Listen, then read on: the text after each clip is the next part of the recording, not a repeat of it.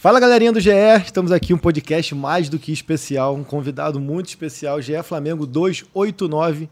Eu e Fred Uber estamos aqui para bater um papo com ele, o supersticioso e pontual Felipe Luiz. Felipe, um prazer falar contigo. Falamos em 2019, isso. tinha que cumprir isso esse ano, né?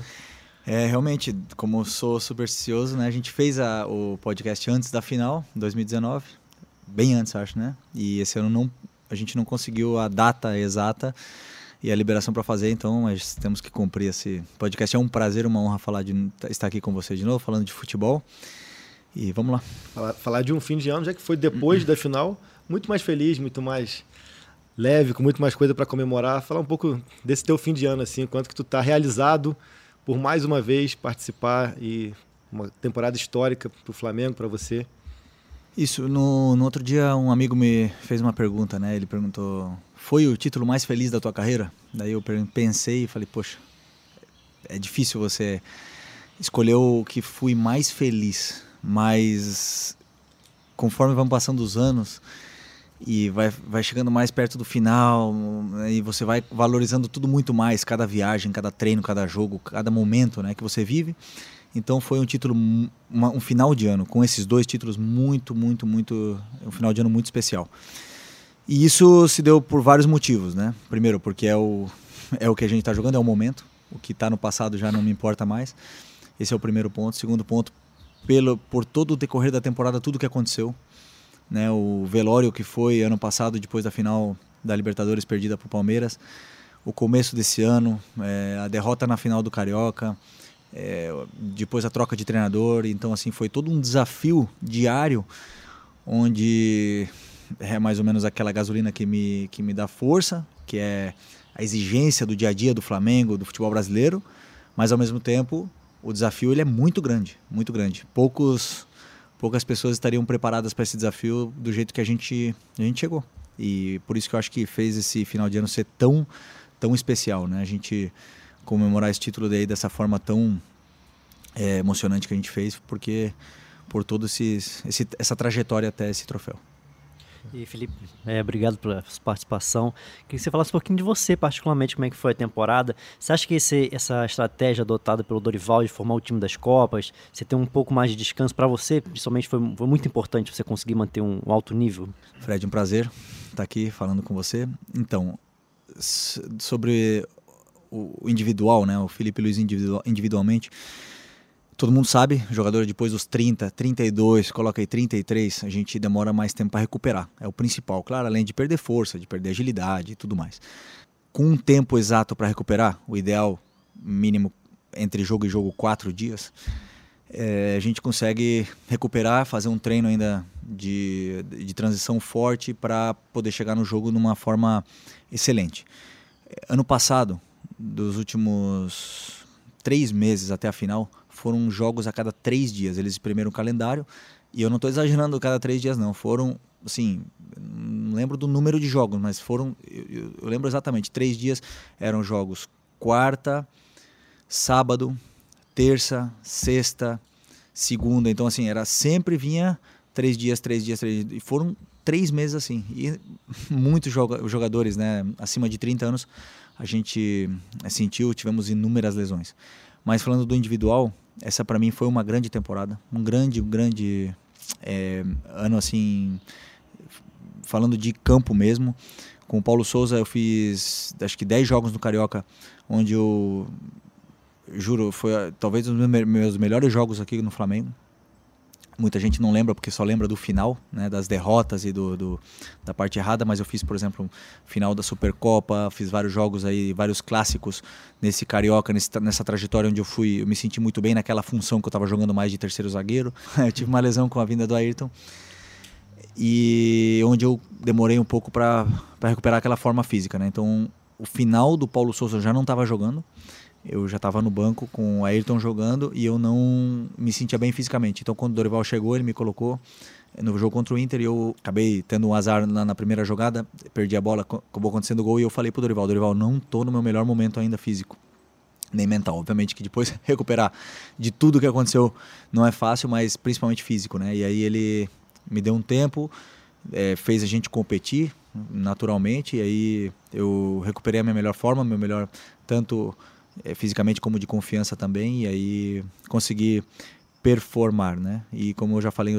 outras entrevistas, o fato do Ayrton elevar o nível de competição, de ele trazer esse, é, essa concorrência muito forte interna, fez com que tanto eu como ele, gente, nós crescêssemos juntos é, e quem saiu vitorioso foi o time.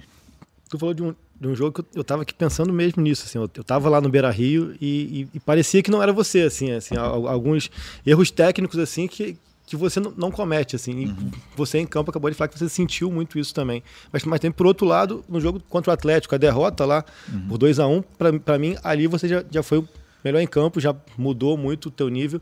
Isso de escolher mesmo, cara, vou fazer um jogo por semana, que dali para cá foi isso. Um jogo por semana, acho que só naquele Fla-Flu e depois o Fortaleza, acho que tu fez dois jogos, se não me engano. Isso foi, foi algo que, que, em conjunto com o Dorival, o que você que entendeu mais teu corpo, falou, cara, não, não tem por que eu estar tá aqui me desgastando, me expondo numa situação, então vamos, vamos fazer assim que daqui para frente isso vai elevar a minha questão física e por tabela técnica também. Então, foi uma coisa, uma decisão do Dorival mesmo. Ele falou que ele ia fazer isso, que ele ia revezar, ele ia dar oportunidade para todo mundo, e que ele tinha feito no Ceará e estava dando certo. O time estava se sentindo mais fresco para jogar, principalmente no Ceará que vinham também muitas viagens, né? Mas já tinha começado assim no começo do ano, o Paulo Souza ele conversou comigo que eu ia jogar menos, que ele ia escolher mais os jogos para que eu pudesse me sentir melhor fisicamente. Porém, no Flamengo não é fácil fazer isso, porque no Flamengo a gente já sabe. Primeiro já não é fácil fazer no futebol brasileiro, mas no Flamengo quando aperta a, a pressão vem, você tem que ganhar aquele jogo. Normalmente o, treinador ele ele escolhe muitas vezes os jogadores que e não não escolhe a parte física do jogador porque ele precisa ganhar aquele jogo, né? Então, como os resultados não estavam vindo, acabei jogando mais jogos do que eu estava acostumado. Mas é, consegui jogar bem, como eu te falei, consegui. Tava, aliás, eu fui machucar, nem machuquei, só foi um edema no, no solear contra o Tajeres lá na Argentina. Foi a primeira lesão que eu tive na temporada e única até a final. Então, mas com certeza, sem, sem nenhuma dúvida, eu garanto que na minha idade é o ideal, né? É você você jogar, você recuperar, você fazer treinos de aquisição para poder manter a força e, e, chegar na sua melhor forma, que já não é mais, você já não tem mais 28 anos, nem 27 nem nada, poder chegar na sua melhor forma até o jogo. E você foi um cara que sempre foi, a gente pode falar quase que unanimidade no Flamengo, assim, cara. Seja pela performance, seja pela postura, seja pelo carisma, tudo mais. E nesse período você teve ali um, um, um, um recorte de uns dois, três meses, onde a cobrança foi, foi muito grande em cima de vocês mais antigos. Não só você, mas como também o Ribeiro, que está indo agora para a Copa do Mundo, os Diegos, que sempre foram muito cobrados e tudo mais. Isso, não sei até que forma, até que ponto você consome de rede social, essas coisas assim, mas isso também te, te saltou aos olhos assim, falei, pô, cara, não tá um pouco, pouco fora do tom, um pouco, um pouco acima do, do normal isso aqui, tá? Enfim, como que você recebeu isso? Boa pergunta. Ó, em 2019 eu tive uma, uma fase muito difícil também, é, depois do jogo do Grêmio na semifinal, onde eu machuquei o joelho, né? Eu tomei uma porrada lá e machuquei o joelho. E, e eu acabei forçando muito para jogar a volta, no jogo de volta na, no 5 a 0 e eu não consegui recuperar bem o meu joelho. Assim, eu fiquei com dor até o Mundial. Eu fiquei com muita dor no joelho. Eu não conseguia dar um passe muito claro que eu tenho, que é o passe cruzado. E aí eu tive que me readaptar a essa nova situação, jogar com dor e tudo mais, e acabei baixando bastante meu rendimento nos últimos jogos, eh, até a final da Libertadores, os jogos que teve após a final da Libertadores, os jogos antes também, contra o Vasco, por exemplo, 4 a 4 Estou é, falando aqui mas, porque está na minha cabeça, mas muita gente não vai lembrar. Mas eu fui muito cobrado, muito cobrado a performance em campo. Onde eu mesmo falava com o René, eu estava aqui, eu falava, eu sabia que o René estava melhor que eu. E mas a minha única coisa que eu podia fazer era continuar trabalhando e tentar melhorar e tentar lidar com aquela, aquela dor que eu estava sentindo e poder jogar bem acabei jogando bem na final do Mundial, né, no, contra o Liverpool. Mas assim, foi um final de ano difícil para mim, muito difícil. Aí veio as férias e tal e acabei voltando da pré-temporada sem dor. Esse ano aconteceu parecido, só que eu vinha jogando bem é, até a final do Carioca, onde a gente empatou o último jogo, né? Onde o time empatou e perdemos o Carioca pro Fluminense. Aí todo mundo foi cobrado. E aí eu fui atacado não pela minha performance em campo.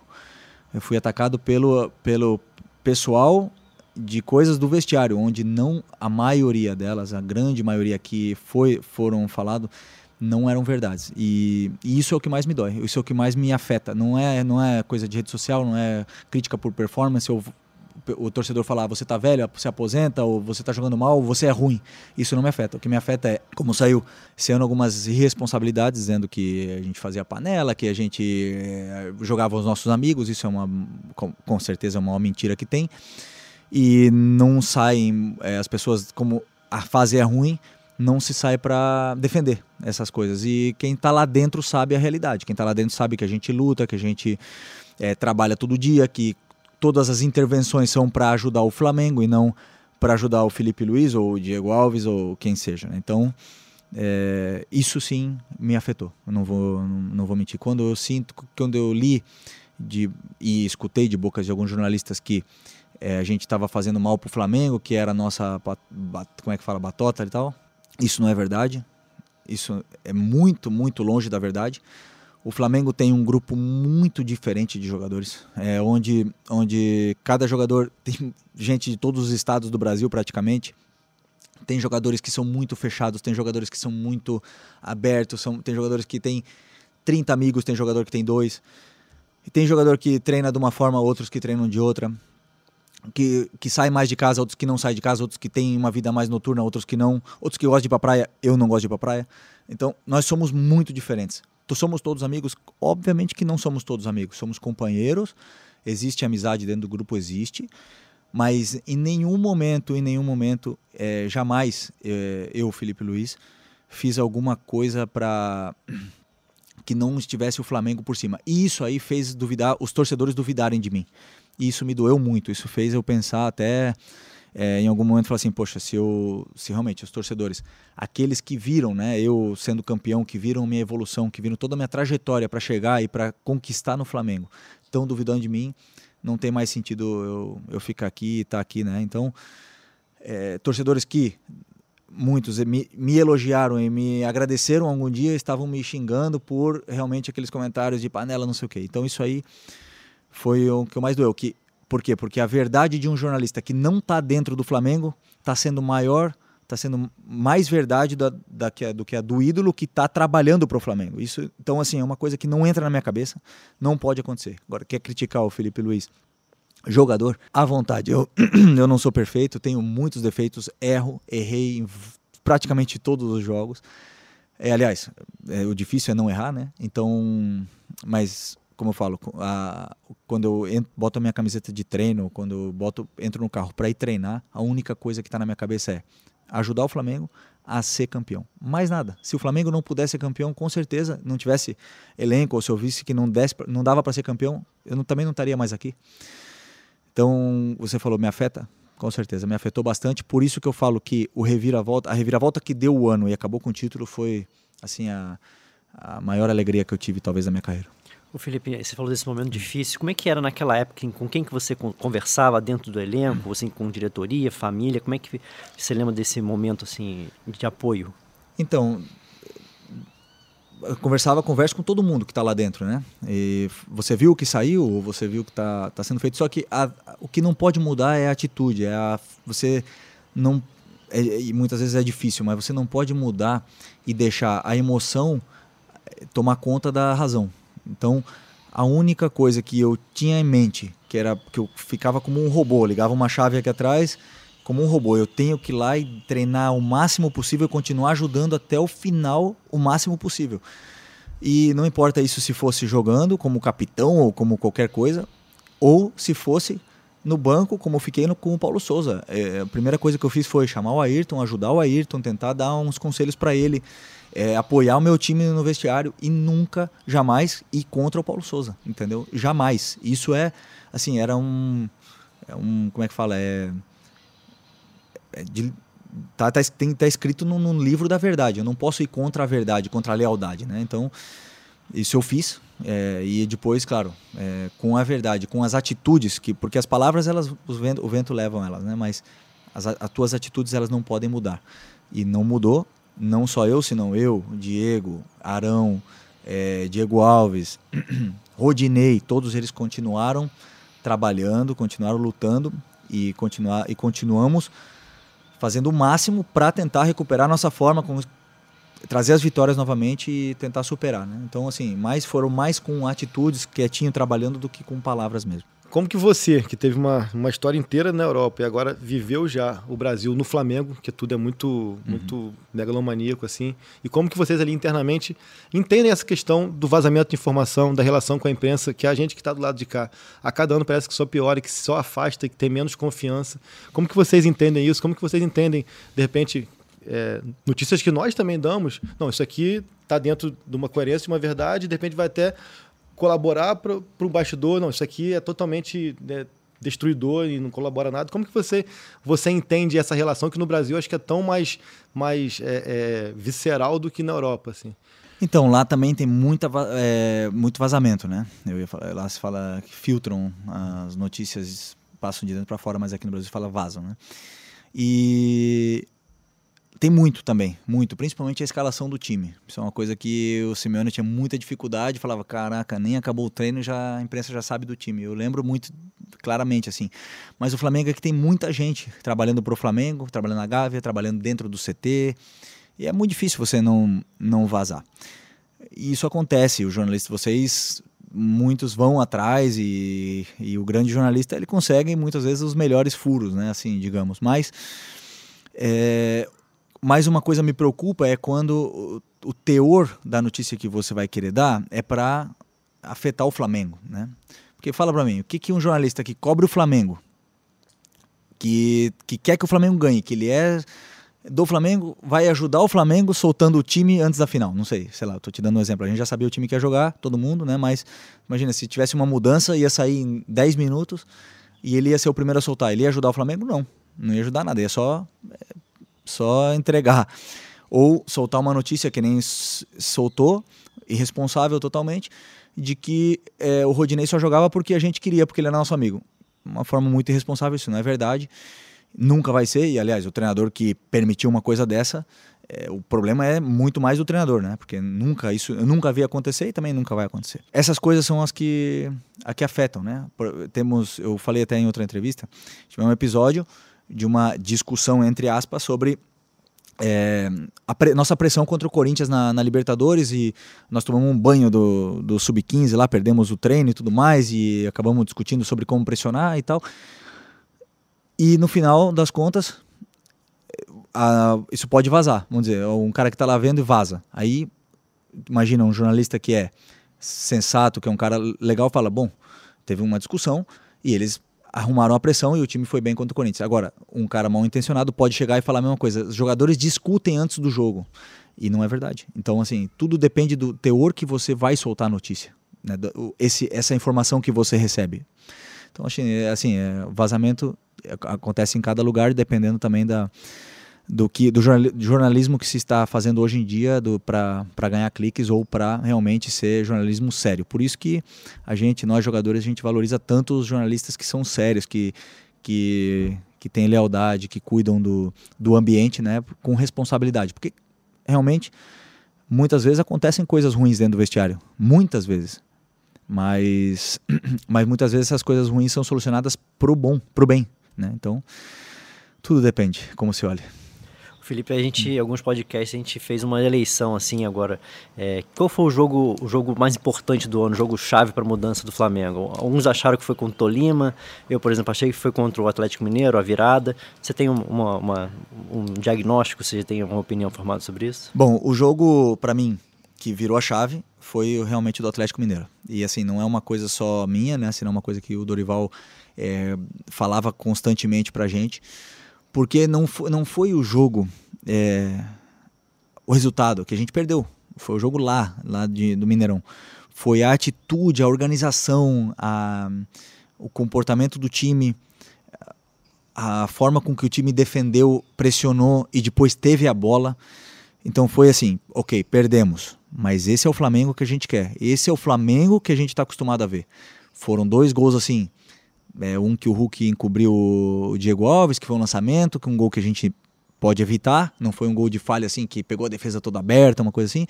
E o segundo gol foi num contra-ataque que a gente também poderia ter evitado. Então assim, você fala, opa, ok, remamos contra esse gol o jogo todo, mas o time fez um grande jogo. E, e, isso deu confiança. Aí depois do próximo jogo, se eu não me engano, foi o Cuiabá, Sim. em casa. Que foi, o Ayrton fez o gol logo no começo. É, e, e, vou te falar, a gente tava perto do rebaixamento. Até acho que empatado a pontos. Com... É quando o Bruno machuca, eu acho até, né? É. E ali também foi uma sensação assim, beleza. Mas agora a gente já pode contar com jogadores que a gente não estava contando antes. Estamos com um elenco, outra vez a, o grupo se sente forte, sabe? Era uma porque assim, desde que eu cheguei no Flamengo, é, a minha sensação era, nossa, eu vou lá no Flamengo, vai ser difícil, o Rio de Janeiro, vai ser a pressão do Flamengo, vai ser a pressão do futebol brasileiro. Mas pô, peraí, eu olho pro lado quem que eu tenho? Eu tenho o Gerson, eu tenho o Rodrigo Caio, eu tenho o Everton Ribeiro, eu tenho o Gabigol, o Arrascaeta, que nem naquela época ainda nem era o Arrascaeta de hoje. Então eu falo assim, eu tenho caras do lado que no momento difícil os caras a gente vai ganhar mais do que perder, entendeu? Então eu voltei a sentir isso, eu falei assim, não, esse grupo é forte e quem falar que não é forte está mentindo. E quem falar que esse grupo é, é não, não, não quer mais conquistar, não sabe a verdade. Então assim, é realmente esse foi o momento da virada, sabe? O momento E aí, claro, depois tivemos que remar muito, né? E não foi a nossa, assim, ganhamos dois títulos, mas ainda ainda esse grupo tem muito para crescer. Esse é o meu é o meu, meu minha sensação que fica dessa temporada, que no brasileiro a gente não foi a gente, não foi a gente em todos os jogos, né? Avassalador e nem amassou entre aspas nos jogos como a gente costumava fazer, mas então esse é o ponto que a gente pode mudar é, com esse pensamento para o ano que vem, que com certeza ainda vão chegar mais reforços. Você falou aí do ponto de virada, né? Queria falar um pouco do, é, algumas semaninhas antes, assim, porque pra gente que, que vive o mundo do Flamengo, mas está tá do lado de fora, chegou uma hora que a gente pensou, cara, é uma temporada que já está condenada. Uhum. Uma temporada que, assim, não tem muito o que tirar mais daqui. É, como que vocês lidavam com isso? Vocês também tinham um pouco essa percepção. E aí emendando já o peso do Dorival. Não só tático, como anímico, como de entender estratégia de temporada, de Copas e de, e de Liga. Enfim, falar um pouco desse sentimento antes e do quanto que o Dorival conseguiu mudar. Esse sentimento que você é, comentou, a gente percebe, né? Dentro do, do vestiário também. É um, um, time que não está acostumado a vencer mais, que toma gol todo jogo, um time que é totalmente frágil é, na, na, defesa. E não são os defensores. Quando o time é frágil na defesa, a gente fala do grupo todo, né, do time todo. Como bloco, nosso bloco não era um bloco compacto. E então a sensação que me passava é que a gente poderia ganhar alguns jogos, mas que era sempre na individualidade, era sempre sofrendo, era sempre é, com aquela, aquela sensação assim, será que nós vamos ganhar, empatar ou perder? A gente não sabia controlar a, a, a variante que, ela, que, que pro, pro, o futebol proporciona. E eu lembro ainda, a gente estava lá contra o Bragantino, uma fase muito ruim, até eu acho que, até, se não me engano, foi o último jogo do Paulo. Eu estava com aquela sensação assim, nossa, assim deve ter se sentido o Grêmio ano passado sabe? Essa sensação, um time bom pra caramba. Chegou a temer que a coisa pudesse ficar ali embaixo? Eu, eu não vou mentir. Naquela época lá eu falava, nossa, nós, eu sinto que a gente não. Eu, sinto, eu, senti, eu senti o que o Grêmio estava sentindo, eu tenho certeza disso. Se a gente não consegue ganhar, a gente não consegue ganhar. Vamos, alguma coisa precisa mudar, alguma coisa precisa mudar na nossa atitude, na nossa, no nosso, na nossa tática, alguma coisa, alguma coisa. Porque não tá desse jeito que tá, não vai. Né? Então foi assim uma, uma sensação que eu tive e que depois a gente continuou perdendo, que nós perdemos para o Atlético Mineiro lá no, no Mineirão pro, com o duas Dorival, vezes seguidas, duas né? vezes seguida, perdemos. Então, pro Inter, Inter, continuamos perdendo. E a sensação ela, ela existia, essa sensação de que não que não estava vindo, né? Que e aí a partir daí que o Dorival chegou e que ele conseguiu com calma, passar o que ele queria, é, passar como o time tinha que jogar, os comportamentos dos jogadores no campo, uh, principalmente táticos, que foram, claro, que ninguém consegue mudar um time dois dias e nem em duas semanas, né? São, precisa de tempo. E ele conseguiu. Aí eu senti que o nosso time outra vez recuperou aquilo. Por isso que eu falo do Dorival, claro que ele foi fundamental. Ele me chamou depois do jogo contra o Inter, ele chamou o Arão, ele sabe conversar com o jogador. Eu já vi ele recuperando o Marinho, que o Marinho estava muito desacreditado. E ele foi recuperando essa confiança no jogador que também não se recupera em dois dias. E ele foi recuperando com o tempo. E aí cada um de nós foi sentindo que não precisava mais pensar em como dominar a bola. Eu já podia pensar na jogada na frente, porque quando você está sem confiança, você pensa, meu Deus, não, não, a bola não pode passar debaixo do meu pé.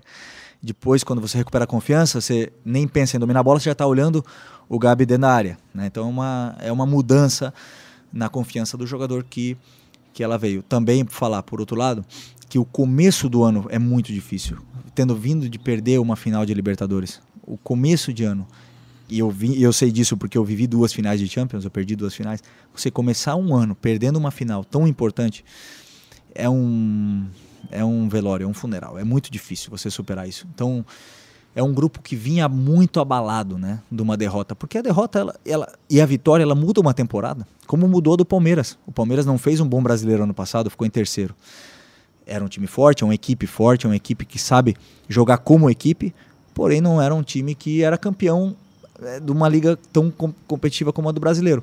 E essa final da Libertadores deu essa força para eles, né? E, e ao mesmo tempo tirou da gente, né? Então por isso que eu falo que é, o futebol é, são momentos, e esse momento aí que, que o Dorival chegou e conseguiu recuperar, tanto taticamente como animicamente, animicamente principalmente, foi fundamental. Agora uma pergunta para um provável futuro treinador. O que, que esse, esse ano de 2022 é, te, te deixou de lição, de ensinamento para quando você, você tiver que, for você a tomar as decisões? Pô, essa aí é excelente, né? A gente poderia ficar aqui duas horas falando dessa pergunta aí, mas tem eu coisa aprendi, anotada pra caramba. É, tem, tem, eu anoto tudo e assim, o ano que eu aprendi demais foi o ano passado, aprendi muito, muito, muito com a chegada do, do, do Renato, com o Rogério, sabe, a saída do Jorge Jesus, é, a chegada até mesmo do Domenech, assim, cada um teve, me ensinaram coisas que, poxa, se eu gostei, e coisas que eu falo, não, isso aqui eu não faria nunca como treinador, entendeu? E esse ano foi, assim, um ano onde até mesmo aprendi com jogadores, né, com, com características e, e mentalidade de jogadores diferentes. Eu sempre falo, eu sou um cara extremamente estratégico, sou extremamente frio, eu não costumo é, colocar emoção nos meus, é, na, na, na, na minhas, na minhas, como é que fala, meus, né, nas minhas decisões, né? Não costumo colocar a emoção. Muitas vezes eu não consigo, é impossível, a emoção fala mais alto. Mas eu sou assim. E, por exemplo, o Davi é um cara extremamente é, de emocional, de energia. Ele sente, ele sente o grupo. Então, assim, é uma coisa que eu aprendi com ele, né? Em, em lidar com essa, essa parte emocional do grupo, emocional de alguns jogadores, de trabalhar elas. Então, por isso que eu falo, talvez esse aqui tenha sido, sido, ano mais de aprendizado, porque o Flamengo ele é extremo, né, extremista totalmente. Você é ruim, você é o pior. Você é bom, você é o melhor. E então eu aprendi demais com o Flamengo esse ano. É, esse ano foi o que eu mais aprendi com o Flamengo, porque a gente não só viveu o extremo do Flamengo, senão a gente, a gente viveu o extremo do futebol no Flamengo. A gente estava no rebaixamento e passamos pro título, né? Então eu fiquei com muitas lições dessa temporada, muitas mesmo, tenho muitas anotadas e é, como treinador, assim, dizer uma coisa que eu, que eu, que eu gostei assim muito da da gestão que o, que o Dorival ele tem é, com as estrelas, com o grupo, sabe? É, não é fácil lidar com tantos, tantos egos dentro de um grupo tão forte, mas você vê um cara como o Vidal, que vem de uma Inter de Milão, com tudo, e de repente tendo que ficar no banco uma, uma final e sendo o cara que mais comemora, é só um, um gênio para conseguir fazer isso. Ele é, né? mas não, ele não se resume só a isso. Não quero dizer que ele é só gestor aqui, como o Renato, por exemplo. O Renato é um cara extremamente competente, competente. E muita gente acha que, ah, não, o Renato é só amigo dos jogadores. Não é. Sabe muito de futebol. Então, essas coisas assim eu aprendi e espero, espero poder é, complementar com toda a minha sabedoria para ser treinador. Tu falou aí algumas vezes do impacto de Montevidéu em vocês, né? E falou agora do Davi. E tem aquele, aquele discurso acalorado dele após o jogo contra o Santos. Não sei se você estava nesse jogo ou não quando perde para o Santos aqui no último jogo da temporada passada, em que ele cobra bastante. Ele cobra até no microfone em on, de que falta maturidade, falta comportamento, falta algumas mudanças de postura interna. E a gente soube que internamente o discurso ainda foi mais, mais firme no sentido que assim, quem estava chegando e queria ganhar, sentia de quem já, já tinha ganhado tudo, não, não um desleixo, mas assim, um pouco caso em alguns momentos, assim.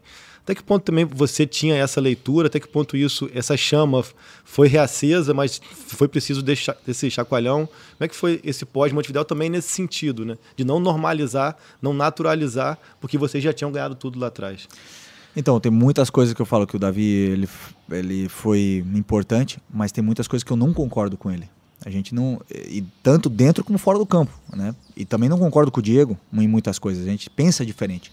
Eu tenho um pensamento tático, é, e aliás, eu vou, que vai ser como você como treinador, obviamente, que não bate com o do Davi, que não bate como, com o do Arão, por exemplo, que eu também tive mil discussões com o Arão, e, e que dentro do campo a gente tem que chegar a um sentido comum para poder solucionar. quando o time perde para Montevideo, e no Brasil também é assim, é, é, mais ainda assim, né?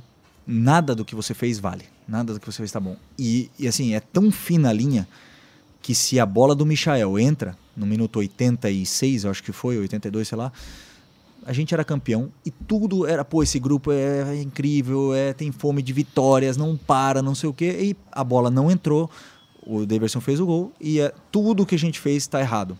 E não é assim. O, não é nenhum, nenhum lado do Davi, nem o lado do Felipe Luiz. Nem é tudo que esse grupo fez está certo, nem que, tudo que esse grupo fez está errado.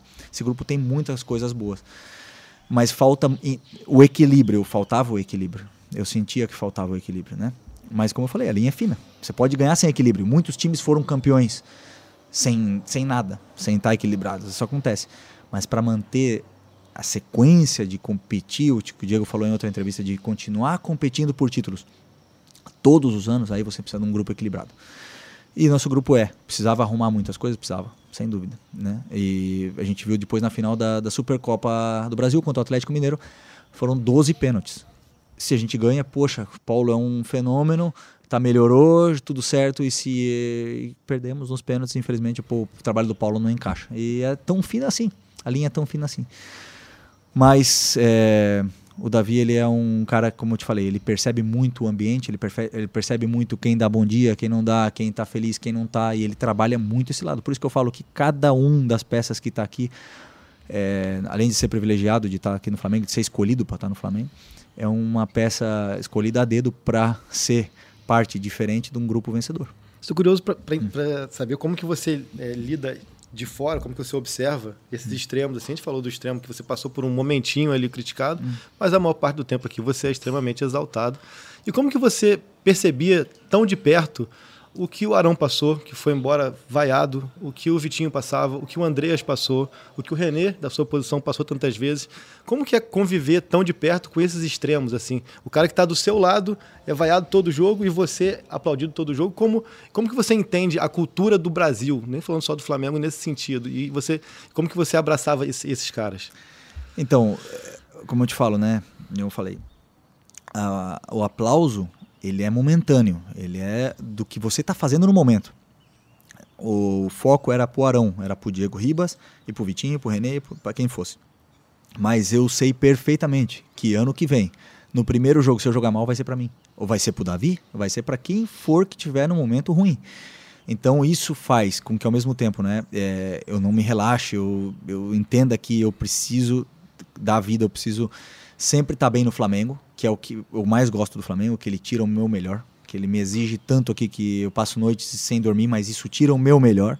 Ao mesmo tempo eu sinto muita, muita pena, muita injustiça, porque esses jogadores eu vi eles sofrendo, a família deles sofrendo, sendo que eles estavam dando o máximo, né? E já era muito sim, estavam num momento ruim, jogando mal, que beleza, vaiado, até o Gabi foi vaiado esse ano por errar um pênalti, errar alguns gols, mas outros estavam sendo vaiados simplesmente por ser, né? Ah, porque você é o Vitinho, eu vou te vaiar. Isso é muito doloroso. Isso aí, aí chega num ponto, num limite assim, que até eu por dentro eu pensava assim, pô, esse cara ele tem que ir embora. Ele tem que ser feliz em outro lugar porque aqui é, não dá, não dá. É, é muito difícil você se motivar, sendo que você sabe que ninguém te quer.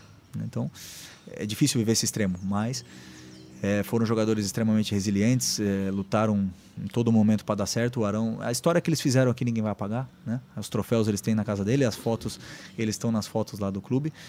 E gostaria sim que eles tivessem tido uma, uma despedida assim é, melhor por parte da torcida, porque são jogadores que foram importantes, não foram tão é, o Arão sim, né? no caso o Vitinho não foi, não participou tanto, né? Do, do falo do, do time titular, mas é, são jogadores que mereciam essa, esse reconhecimento que eles têm, é, dos jogadores eles têm. E 2023 você vai ser agora o mais experiente sozinho, né? Como é que vai ser chegar lá no ninho e não encontrar os Diegos? não, então, mas eu sou experiente, mas eu sou o mais moleque também, né? Me junto com todos e brinco com todos. Aliás, o que eu, talvez o que eu mais estou junto aí é o Gabi, né? A gente é, briga é, dois meses, aí fala dois, a gente fica assim nessa, nessa linha. Mas é, ao mesmo tempo eu estou vivendo um momento muito especial porque eu estou me preparando muito para essa aposentadoria e nunca vou estar tá preparado totalmente. Vai ser o último ano, tá decidido? Não, não está decidido. Não. É, vou fazer de tudo para que ano que vem. Aliás, eu não renovei ainda. Ok, ok. Mas se eu renovar, é, com certeza vai. O que eu quero é que o Flamengo ano que vem venha novamente me oferecer uma renovação, porque eu não vou querer jogar para ser o último ano, né? Eu quero jogar para vender muito caro a minha vaga pro, pro Ayrton que tá que, se ele ficar, né, também. Eu não quero vender barato. Essa camisa foi custou muito para eu conseguir ganhar ela. Muito, muito. São 15 anos de Europa para conseguir chegar aqui nessa camiseta, né? Para conseguir esses títulos todos. Para vender ela barato não, não é assim. Eu vou lutar muito por ela. É, obviamente que meu corpo vai dizer basta alguma hora. Então, mas eu estou vivendo uma, uma parte assim de aprender, aprender a analisar adversário, aprender a, a como eles fazem os treinos. Então eu tô, eu não tô eh, como experiente no meio do, dos moleques, senão eu tô como um aprendiz no meio dos de todos eles, entendeu? Como lidar com alguns jogadores. Eu, eu noto isso como uma, uma, o melhor curso para ser técnico de todos eles, né? E além disso, de poder ajudar no campo, porque enquanto eu posso é, ser um, uma parte do, do, treinador no campo, eu consigo fazer a diferença. Se ele falar, você cuida da pressão, você ajuda aqui, ali, ali, de, como é que fala?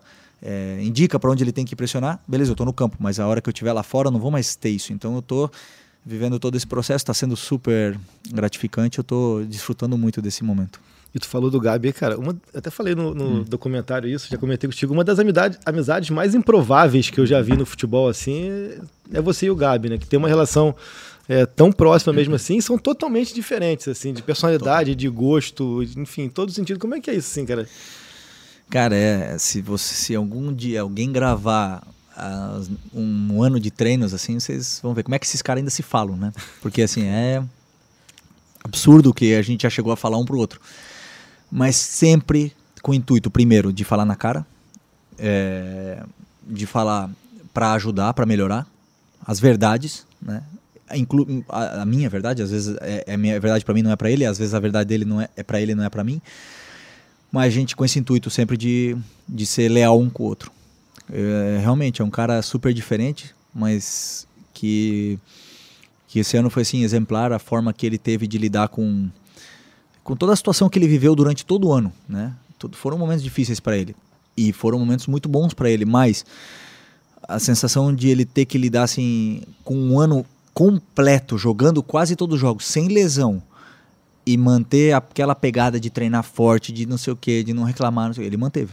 Ele manteve, ele não, ele não teve altos e baixos nesse ponto. Ele teve altos e baixos como todos nós tivemos dentro do campo, mas fora foi um cara super estável. Assim, isso me deixou bem orgulhoso do que ele fez. E pode ver que ele foi um dos que melhor chegou na, no final do, do ano aí, fisicamente, né? Então mais fácil ele escutar um rock ou você escutar um trap daquele cantando? Não, eu escuto, eu escutei no outro dia na festa, adorei ali na, na festa do Flamengo, eu escuto as músicas dele, né? Agora é difícil ele escutar a minha música. Felipe, falando um pouquinho do início do ano que vem, já tem provavelmente, possivelmente, um, um, um Mundial aí com quem sabe, toda torcida do Flamengo está sonhando a final com o Real Madrid. Você que viveu tanto, tão de perto, um, enfrentar o Real Madrid, como é que as pessoas já estão chegando em você e perguntando sobre isso? Como é que está a sua cabeça? Hum, assim, não estão chegando as pessoas perguntando isso, mas claro que está na mente, né? Antes da, da final ainda tem a semi, que é muito difícil. É. é outro time campeão, outro. Bom, mas vamos lá. O Mundial é um torneio que que mexe com o jogador, principalmente que está no Brasil. Lá para lá fora não, não, não importa muito, né? Agora está importando mais porque está dando mais valor, tem o pet da camisa, tem a premiação e tudo mais, então está importando um pouquinho mais. Mas é, e o fato de perder para um time sul-americano também afeta bastante é, é, os clubes europeus. Então assim eles estão valorizando mais o mundial hoje em dia. É, e o Real Madrid é um time muito difícil, muito difícil. Eu perdi algumas finais, ganhei outras, ganhei uma Copa do Rei, ganhei uma Supercopa da Europa. E é um time assim que sabe sofrer, tem muita qualidade, é um time muito frio, sabe? Quando tá apertado o jogo, a bola não queima no pé de ninguém. Isso é o que mais é, me surpreende no time como o Real Madrid. E claro que a camisa é uma camisa que pesa, né? Então assim, mas eu vou te falar, o futebol é um momento e a gente vai chegar num grande momento, não tenho dúvida. A gente vai chegar com uma pré-temporada feita, com uma final jogada antes. Eu não sei quando vai ser, se vai ser em fevereiro ou março, né? Mas é, bom. É, quando a gente chegar lá, a gente vai chegar no nosso melhor momento. E é o nosso título tão sonhado. Né? A gente sonha com esse momento de poder é, um dia nos colocarmos um dia nos colocarmos perto dos grandes ídolos de que passaram aqui no Flamengo. Nós temos que tentar em busca desse mundial aí, né? Nada vai apagar o que a gente já fez até agora, mas com certeza a gente quer igualar esse feito e botar outra estrela, outra estrela na camisa. Ficou muita impressão em 19, o Jesus bateu muito nessa tecla de vocês chegarem em fim de temporada com 72 jogos, o Liverpool chegar com 20 e poucos jogos, muito mais fresco. Agora uhum. vai ser o contrário. Então acho que isso mesmo pode ser um fator mais equilibrante da partida, uma coisa nesse sentido, se acontecer esse jogo. Para ser, é, então, o contrário do que aconteceu em 19 teria que ser em, é, maio, né? Sim. Mas sim, é, ajuda bastante que seja em fevereiro, porque não só a gente vai chegar melhor fisicamente, senão a gente, que a gente vai poder se reforçar para esse mundial. E eles vão ter muitos jogadores na Copa do Mundo. E janeiro é um mês difícil, né? Com um calendário bem exprimido. Assim. Impossível, eu vou te falar. Impossível não é nada. Nada. Uma final de um jogo, uma semifinal, tudo pode acontecer. Tudo. Então, é, por que não? Por que não a gente chegar num grande momento lá e, e jogar é, um grande jogo contra eles? Qual que é a, o sentimento que você tem quando você olha para o jogo do Liverpool hoje, assim, cara? A gente que estava lá, assim, é, falar minha percepção pelo menos, é, parece que que foi pro estádio, a gente, torcida e todo mundo, meio que assim, ah, cara, missão tá cumprida, claro que se ganhar é ótimo, mas pô, o, o ápice foi mesmo em Lima, aqui é meio que uma, uma um momento para se desfrutar. E assim, o que eu senti, de modo geral, é que a derrota, não, não entre vocês, mas de modo coletivo, foi, foi muito naturalizada pela distância que existe entre América do Sul e Europa e tudo mais. E com o passar do tempo, eu pelo menos revendo o jogo, falo, caraca, foi tão perto, foi tão próximo. A bola do Lincoln que se fala tanto. O gol mesmo foi um lance onde o Gabi cabeceia para trás, a uhum. bola sai, o, o, Pablo tira ainda, a bola bate no Henderson, volta. Uhum. Enfim, hoje, como que você vê esse jogo assim que, que, que antes parece ser, ser tão distante, tão quase que utópico e foi tão próximo? É, eu não, não voltei a ver aquele jogo, né? Não, provavelmente nunca, nunca verei outra vez aquele jogo.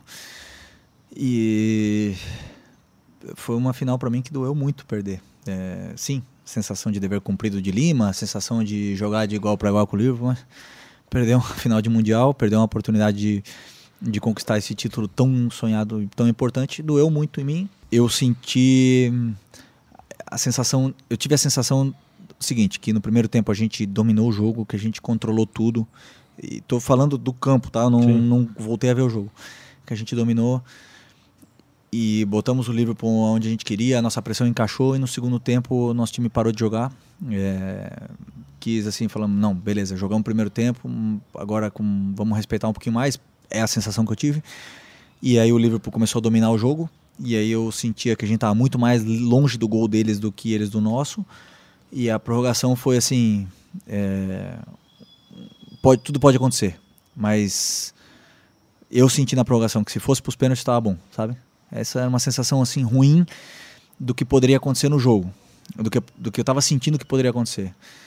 E aí foi o Firmino fez o gol e a gente não conseguiu fazer, por mais que a gente tenha sentido nenhuma chance clara, clara, mas a gente estava conseguindo chegar na área deles, né? Mas eu tenho certeza que se a gente fosse para os pênaltis, é, a gente ia ter muita chance, porque com o Diego Alves e tudo mais, né? Então, sei lá. É, por que não agora mais preparados? O nosso nossos jogadores sabem o que é jogar uma final, muitos deles, né? De mundial, então vamos lá para tentar conquistar. O curioso é que assim, o gol sai numa bola que você vai no fundo, né? uhum. né? Então, assim, tem, tem, mais que tem aquilo do, do pênalti tá bom, mas saiu para jogar o time. foi, foi. Ainda tem, tem mais um que pode estar tá voltando aí para esse ano, o Gerson, né? Que estava uhum. naquele, naquele ano de 2019, que você acha disso a possibilidade aí? Eu não quero é, me ilusionar, assim, ficar é, pensando muito porque, cara, o Gerson é um espetáculo. Quando eu fiquei sabendo, quando eu li a notícia, assim, eu já mandei mensagem para ele na hora porque ele é meu irmão mesmo. Pô, é, talvez esse sim, talvez nós sejamos os mais diferentes de todos, né? Eu sou do sul, ele carioca, vida totalmente diferente, mas assim, né, dentro do campo a gente criou uma cumplicidade é, única, única. Eu, cara, eu conheço aquele cara com palma da minha mão. Tudo que ele gosta de fazer no campo, o jeito que ele gosta de jogar, a bola que ele vai salvar para mim, que ele vai vir me salvar a minha pele, aonde ele gosta de de onde se sente melhor. Ele também sabe como eu me sinto melhor no campo, então ele ia ocupar meu, minha posição. É um espetáculo. Aquele cara ali. E outra, ele se identifica muito com o Flamengo. Ele ama a torcida, ele ama a cidade.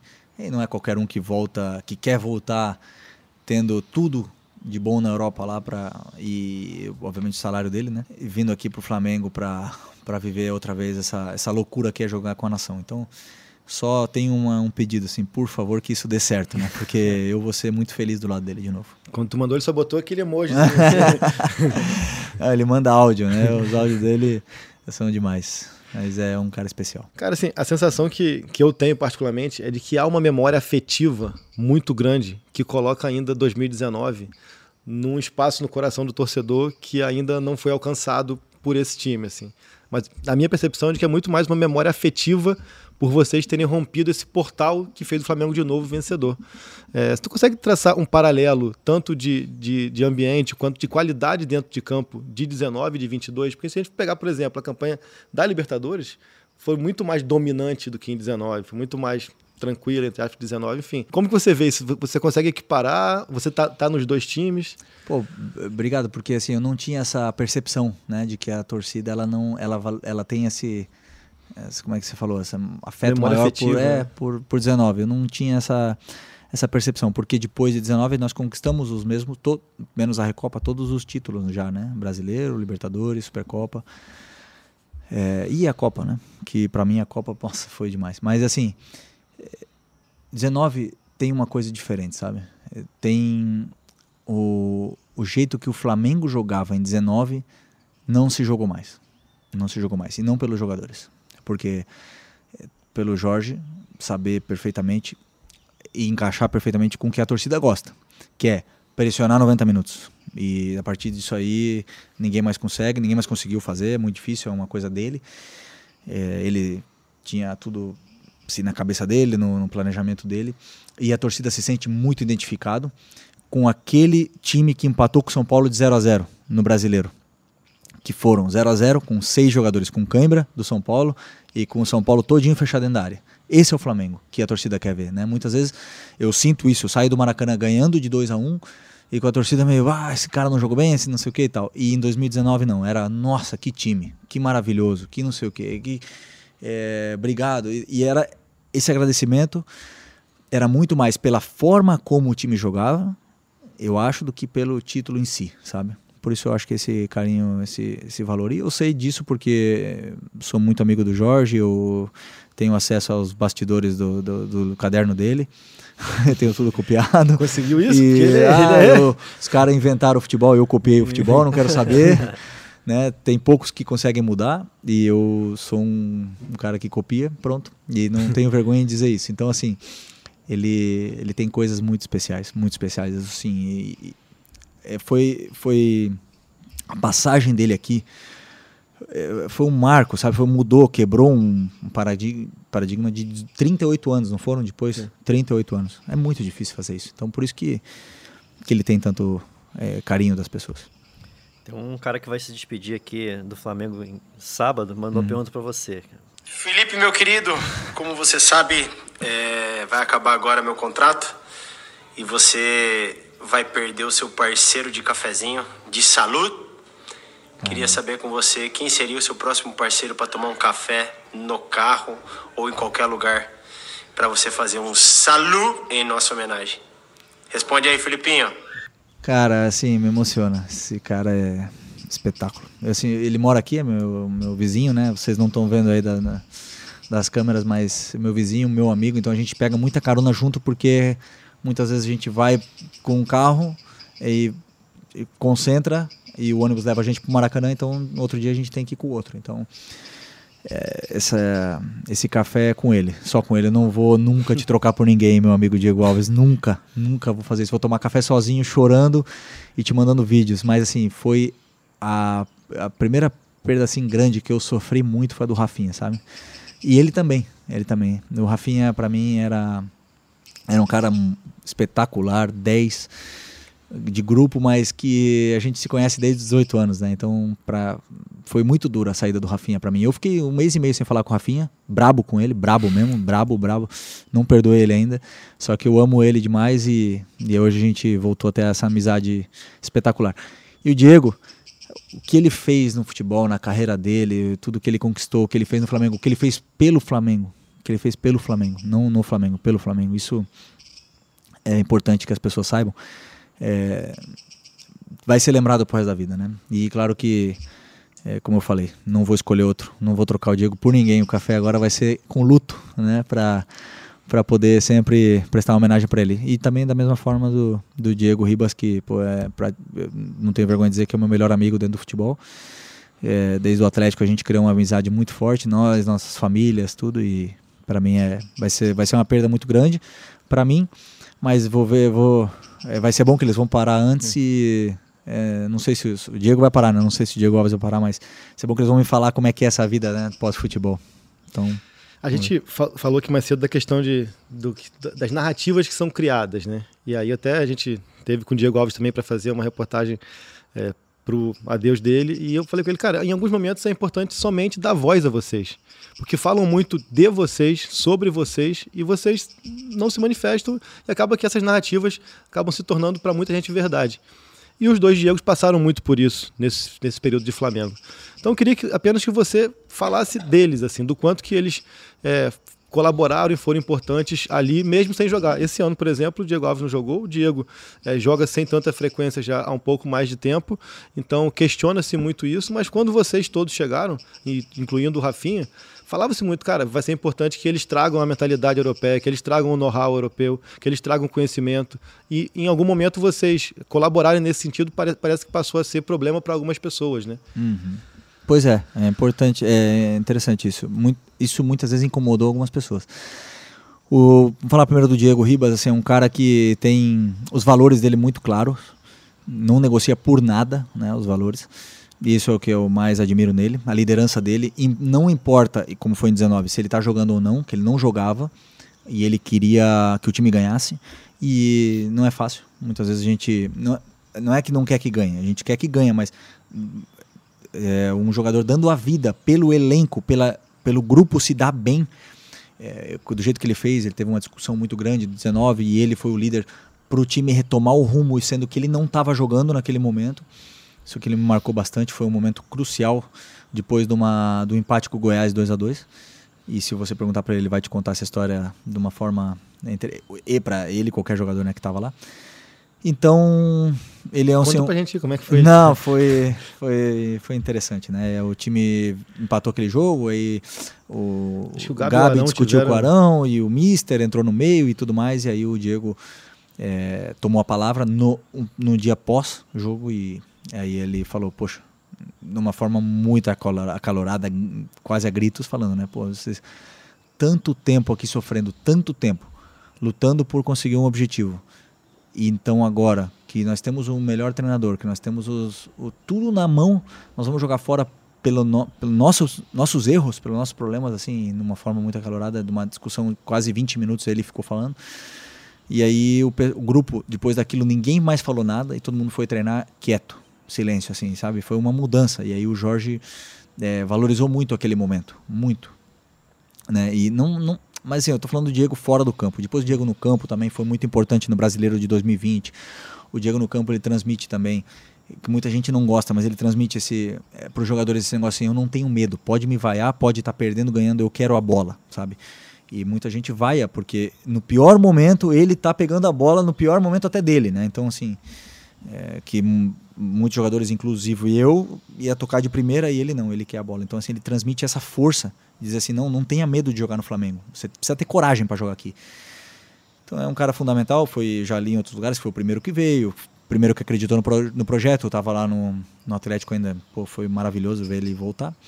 E o Diego Alves, cara, foi com tudo que ele representa, foi um, assim, um momento que, que eu sentia que precisava de, uma, de um nome forte no gol, né, e, e veio e conquistou essa liderança, passou por momentos difíceis é, com o próprio Dorival aqui, né, e e tudo mais. E depois, em 19, ele, com a calma dele, com a experiência dele dentro do campo, com a experiência dele fora do campo também, com, com outro líder que fala bastante também no vestiário, como o Diego também faz. É um cara que está sempre também atento com os que estão assim mais decaídos, que fala, falou com um determinado momento com o Pedro, que o Pedro estava mais mais para baixo quando não jogava com o Rogério. E eu lembro assim desses, desses pontos, até mesmo comigo, né? É, me deu vários toques. Então, um cara que está atento aos detalhes, mas que dentro do campo também foi fundamental. E, poxa, sem lembrar daquele, daquela decisão de pênalti contra o Palmeiras lá, que ele, que ele fez uma, uma defesa, umas defesas lá que nos deram o título. Então, posso ficar aqui falando muito tempo deles, mas são dois jogadores que fizeram história. Vamos falar de Copa um pouquinho?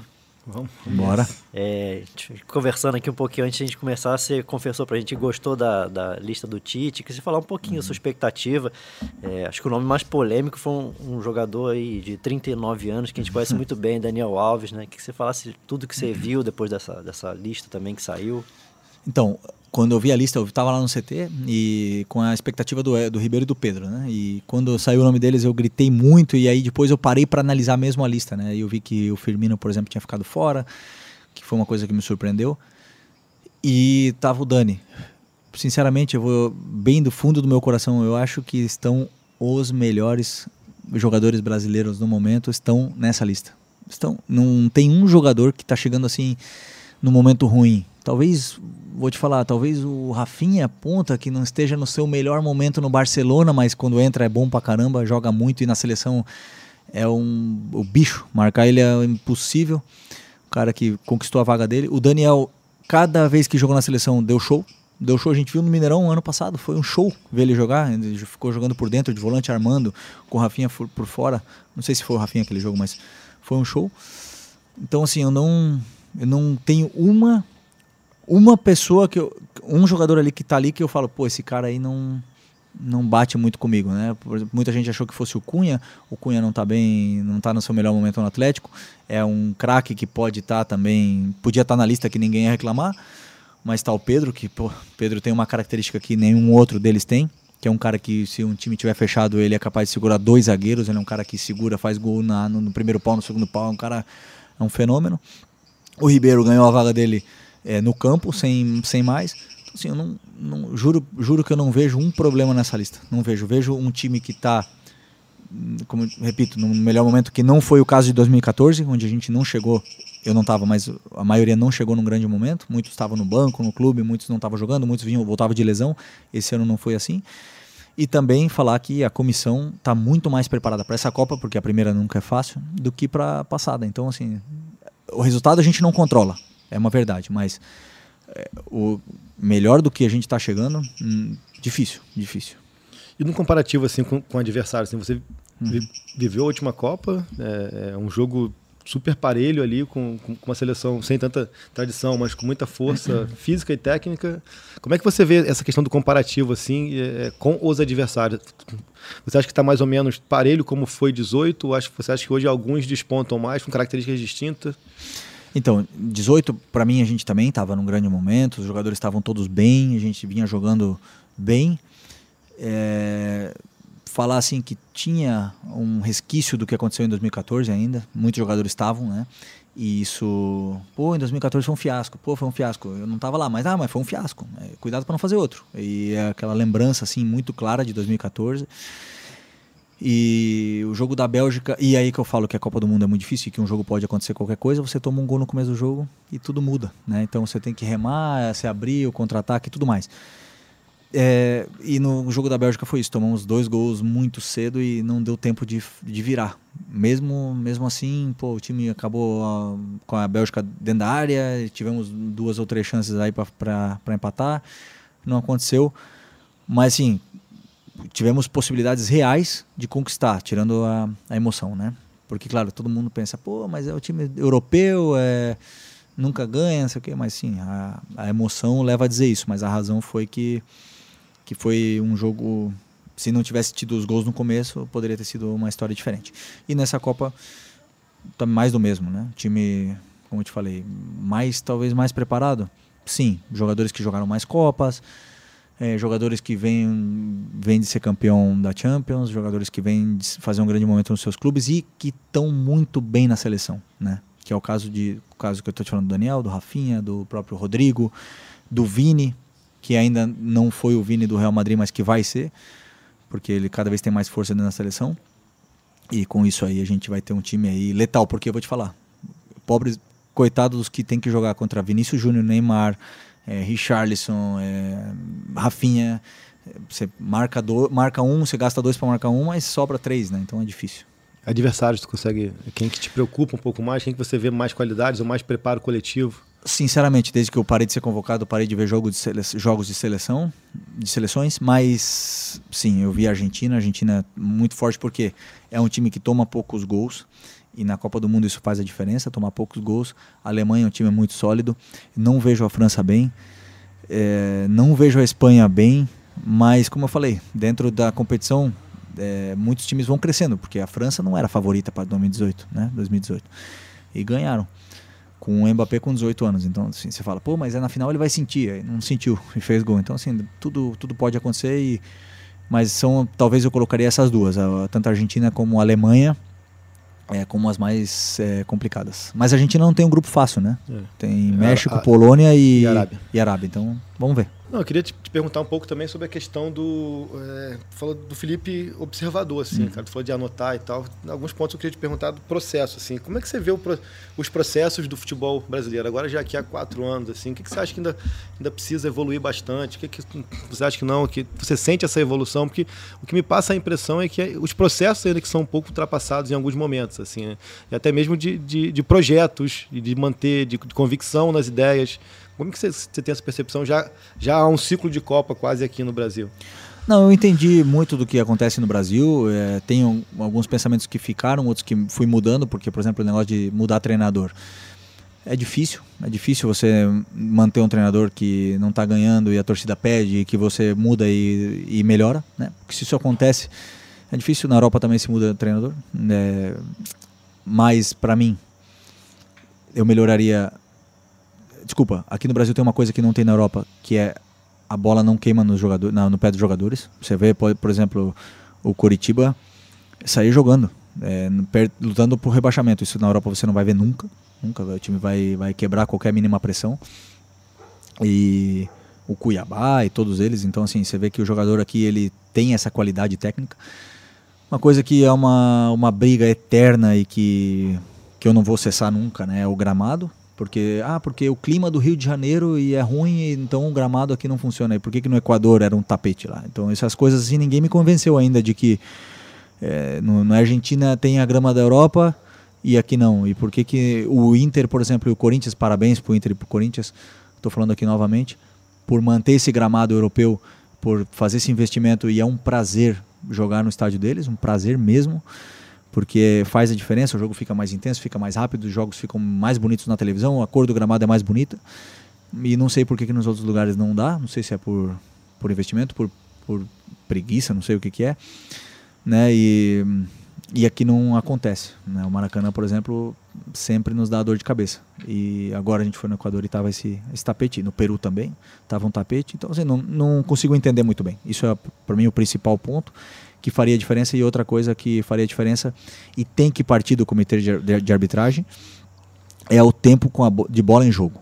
Né? Eles tentaram melhorar esse ano e não melhora, porque cada vez que cai um jogador o jogo para, isso não tem que mais que parar. Se cai um jogador tem que ficar, tem que ficar no, no chão até tomar um gol e aí vai, não vai mais se jogar no chão e isso tem que partir dos árbitros, né? Porque aqui o jogador sabe que o juiz para, então ele se joga. O jogador sempre vai jogar no limite do, do, regulamento, sempre vai jogar com o regulamento debaixo do braço. Então o árbitro ele tem que saber que ele precisa, a bola precisa estar em jogo. Então ele não precisa conversar com o jogador, ele tem que ter a iniciativa dele de ter a bola em jogo, é, tem que partir do árbitro. Tem que partir e dizer assim, ok, foi falta. É, ah, veio falar comigo, eu não quero falar com ninguém. Apitou e não quer bater, não bate, mas tá, tá em jogo, tá em jogo. Eu não vou conversar com ninguém, eu não vou jogar, eu não vou parar o jogo, eu não vou ficar dois minutos e meio para armar uma barreira. Isso para mim é, assim, muitas vezes eu tô vendo o jogo aqui do futebol brasileiro e me, me desespera, porque tem um contraste, né? De primeiro você vê o jogo da Premier e aí depois você vê o jogo do futebol brasileiro. E aí isso me desespera, me, me, me, me irrita, né? Porque eu até muitas vezes eu falo com os árbitros, não fala comigo, não quero conversar, eu quero eu quero jogar, eu quero jogar. E aí isso para mim são os dois pontos que mudaria, mudaria realmente o nosso futuro, porque você pode ver que o futebol brasileiro, brasileiro ele vai é, evoluindo muito. Ele evoluiu de 19, agora os times todos pressionam. Ele, todos, muitos times copiam o que o Guardiola faz, tentam copiar o que o Guardiola faz. Muitos times jogam é, no mesmo sistema que o Palmeiras está jogando agora, que é um espetáculo do jeito que eles estão jogando. Então, assim, o futebol brasileiro ele vai evoluindo, ele vai evoluindo, mas a gente precisa dar as ferramentas extra-campo para que ele melhore ainda mais. E como que está o processo de construção desse Felipe técnico?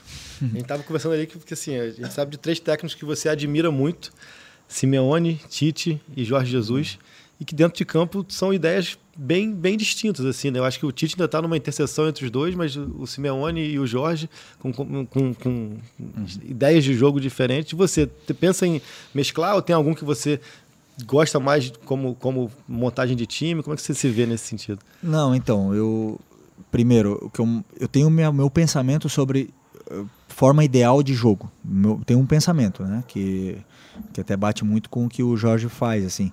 É, obviamente que tem coisas diferentes do Jorge que eu, que eu gostaria de fazer no meu time. Então não tem nenhum modelo completo de um treinador, né? Como você falou, um pouco do Simeone, um pouco do Guardiola, um pouco do Jorge, um pouco do Tite, tem de todos eles. Mas eu também sou realista do time que eu vou ter na mão. Se eu tenho um time que está lutando pelo rebaixamento, eu não vou poder jogar, ou tenho um determinado tipo de jogadores, eu não vou poder jogar talvez do jeito que eu quero, porque eu preciso ganhar. Então isso aí é uma coisa que eu tenho claríssima na minha cabeça. Né? Ah, eu não vou, eu não vou querer pegar um time é, pequeno que vai lutar pelo rebaixamento e vou querer impor o meu, a minha ideia para eu poder me vender para um dia vir para o Flamengo. Não, eu vou querer fazer que aquele time ganhe e fique o mais em cima possível na tabela. Esse, esse é o meu primeiro pensamento. Agora, eu tenho tudo claro, tudo na minha cabeça, tudo como eu quero jogar, como eu quero fazer para que meu time jogue. O que eu não tenho é organizar essas ideias. Eu preciso me preparar, eu preciso organizar como eu vou fazer esse processo até o time jogar assim, como eu vou treinar o time, como eu vou fazer a pré-temporada, como eu vou, meu preparador físico vai aquecer. Essas coisas eu não tenho ainda nada preparado. Então, assim, por isso que eu falo que é um, é um processo que eu preciso ainda me, me, me organizar. A tua ideia, você pensa em que seja uma coisa imediata, parar e começar? É, aqui você tem a aprovação muito grande da torcida que fala muito. Uhum. Você acha que, que é, um, é uma coisa que você vai deixar que aconteça ou que não, eu quero começar de baixo porque não quero me precipitar? Tu tem isso já em mente? Imagino que sim. Tenho, tenho em mente. Eu, eu, eu tinha uma dúvida, hum, hoje eu não tenho mais, que é se eu paro e fico um tempo analisando e vendo o jogo, eu não, não quero, quero parar e no outro dia já estar tá trabalhando, porque eu amo futebol, eu não, não vivo sem, não vivo sem futebol. Então eu quero já está trabalhando, e aí bem seja numa categoria de base ou com, como auxiliar de um treinador. E aí isso aí eu não tenho claro. Eu acho que o ideal seria começar como auxiliar. Por que isso? Porque eu preciso me organizar, ver como esse auxiliar faz, como ele faz as palestras, como ele organiza o horário, como ele faz a logística. Tudo isso são passos que muitas vezes fogem do torcedor, né? Porque o torcedor só pensa, por que, que ele não colocou esse? Por que, que ele colocou o outro? Por que, que o Pedro e o Gabi não jogam juntos? Né? Então, assim, tem todo um processo que que, que envolve o treinador que eu preciso me preparar. E a formação do líder, Felipe Luiz. Você, hum. você tem dois técnicos super enérgicos, Simeone e Jorge, e você tão, tão sereno, tão sensato assim. Falou aqui há pouco do, do Bernardinho também, que é super enérgico. Enfim, como que esses exemplos podem te, te fazer ser um pouco mais enérgico ou não? É, é sugar algumas coisas de, de postura, mas manter a sua fala mansa, a sua serenidade. Não, eu, eu sou calmo, eu sou jogando, né? Por isso que eu não, não, gosto de ser capitão, porque eu não gosto de brigar com o juiz, de discutir com o juiz e não gosto de ficar defendendo meus companheiros quando eles brigam. Eu quero jogar. Então eu não gosto de ser capitão por causa disso. E o capitão precisa ter isso. E por outro lado, como se vocês um dia me vissem treinar, eu sou um cara que grito, que falo, que organizo, que tô lá enchendo o saco e falando esse que não tá correndo e tal. Então, eu acredito que eu vou ser assim como treinador, chato, gritar, não sei o que, no treino para fazer tudo, preparar no treino, para depois não né, chegar no jogo já, quando está com 70 mil, o que, que o treinador vai falar? Não fala mais nada.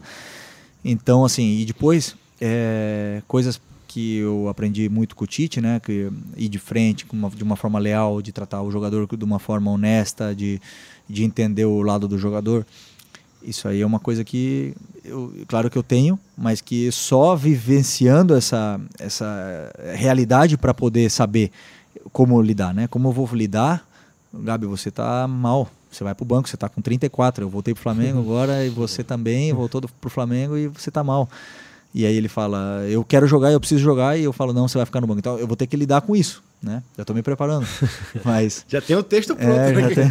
Não, então, isso é uma coisa que eu tenho que aprender a lidar. Eu não sei, só vendo na, na, na, na situação que eu que eu vou ver, né? Ou se eu coloco ele para jogar de uma vez, né?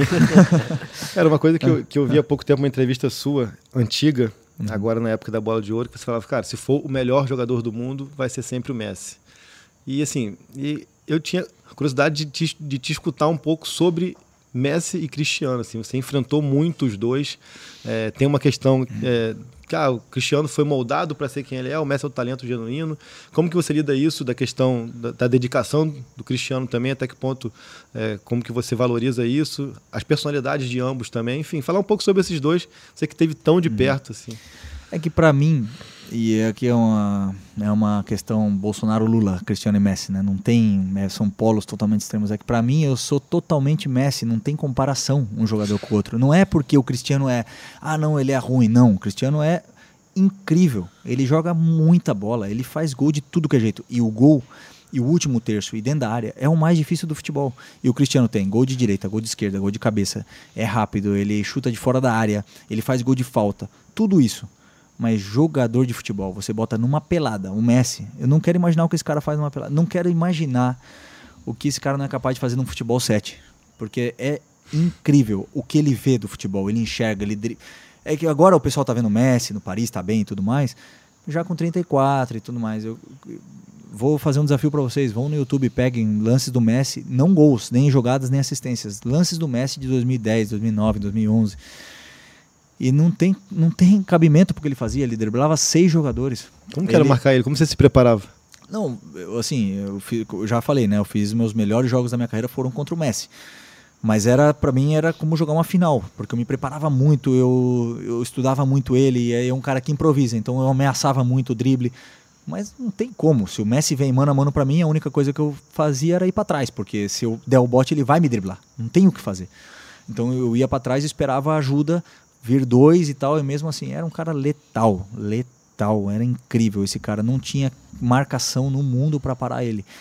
E, e você, e você é, torcedor, telespectador, ou ouvinte do podcast vai, vai entender que todo jogador, todo treinador de todos os times dos 800, 900 mil jogos que o Messi fez na carreira, colocaram dois, jogos pra, dois jogadores para marcar ele. E alguns colocaram mano a mano o campo todo. E mesmo assim o cara conseguiu fazer 700 gols. Eu, muitas vezes, passo o jogo todo sem ter um marcador. Eu, Felipe Luiz, porque eu sou lateral.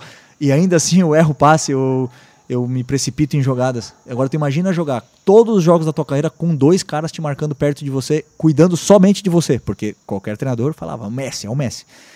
E ainda assim você ser o melhor de todos os jogos. Ah, é, é uma coisa assim fora do comum.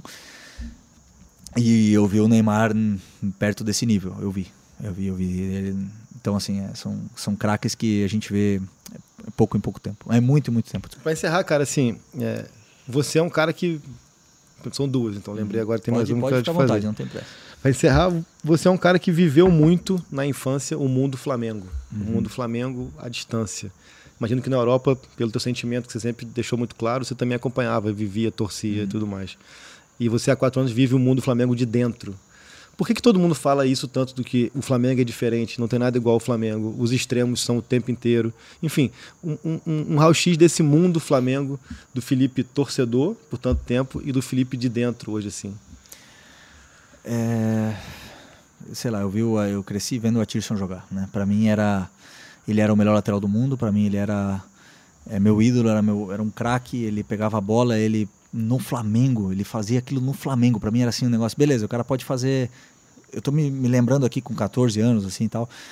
Ah, o cara pode fazer no Palmeiras, pode fazer no Vasco, tal, não sei o quê. Mas, cara, o Atirson fazia no Flamengo. Era, cara, muito difícil você ser o cara do Flamengo e tal. Então, assim, eu cresci vendo o Atirson. E eu tinha essa idolatria, ainda tenho essa idolatria por ele, não consigo falar muito bem com ele, que eu fico muito nervoso. e tenho, assim, esse carinho. E agora de dentro, e então posso falar uma coisa assim do extremo que é o Flamengo. É, a cidade do Rio de Janeiro é uma cidade que vive muito o futebol, que vive muito a, a, rua, a cidade, ela é uma cidade muito viva, né? Você não vê muito as pessoas em casa, fechadas, tal, não sei o quê. Então, assim, você escuta tudo, porque as pessoas socializam muito. Então, quando eu, eu chego aqui, eu chego no Flamengo, eu jogo contra o Bahia, eu jogo contra o Grêmio em casa, eu jogo alguns jogos assim. E eu tava, assim, me sentindo muito bem. Tava, eu, na minha cabeça, por mais ter perdido contra o Bahia, eu tinha jogado bem e tudo mais.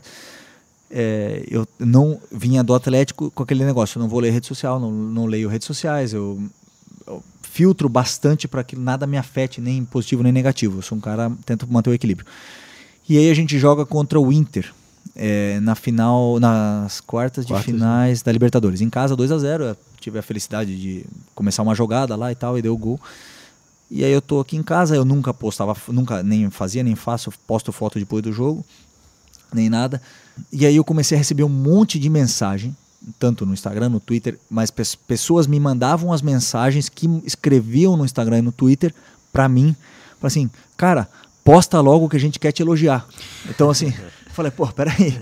Eu nunca tinha escutado um negócio desse, porque não, o pessoal tava reclamando que eu não tava postando, porque eles queriam falar que eu joguei bem. Um então eles queriam que eu né? soubesse isso. Aí no outro dia, de manhã, acordei com calma, aí postei, aí vi 15, sei lá, 10, 15 mil comentários aí, uma loucura e tal, não sei o que e tal.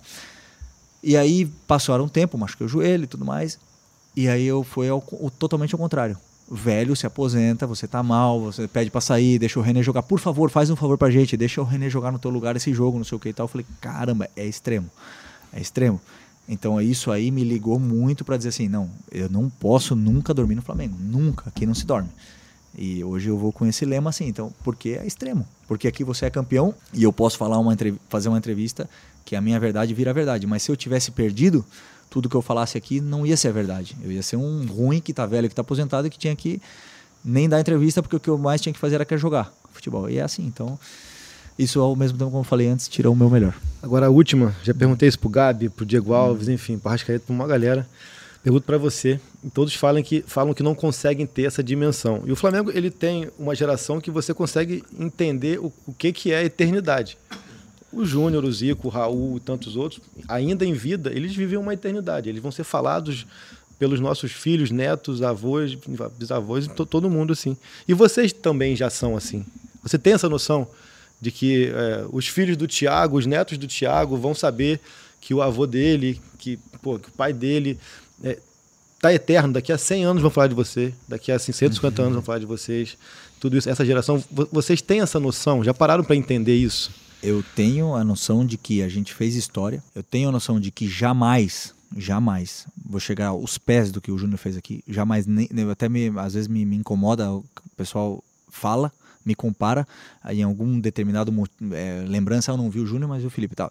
Não, não, não, acho até com ele assim, a história que ele fez aqui é tão grande, tão grande ele, o Zico e tal, que não tem comparação com nenhum deles. Mas eu sei que a história que a gente fez vai ser eterna. Eu sei disso porque eu vivo, eu vivo isso no Atlético. A gente fez uma história linda lá e eu fui lá e eu sinto o carinho das pessoas mas é, faltou a eternidade, faltou a Champions lá para ficar na eternidade.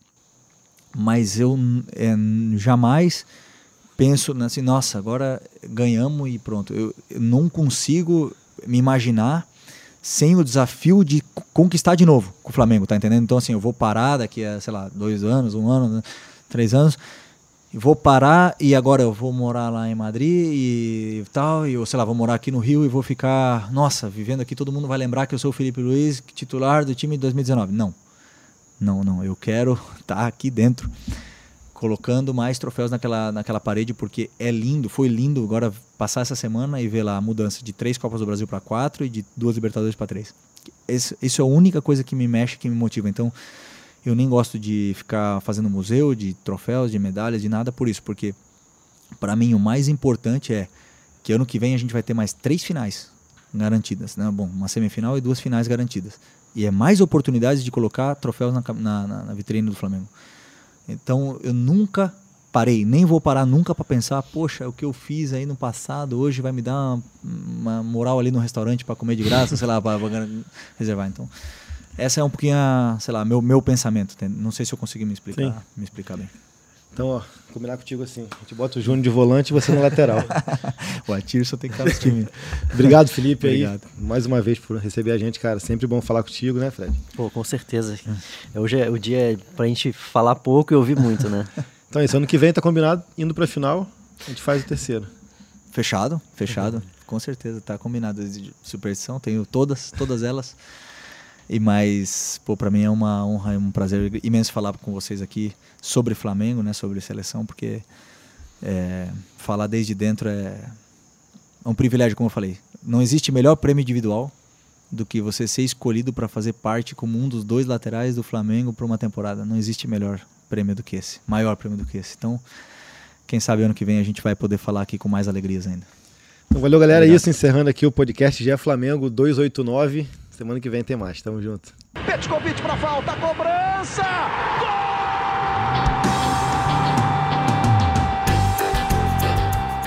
Sabe de quem? Do rubro-negro, da nação, é o GE Flamengo.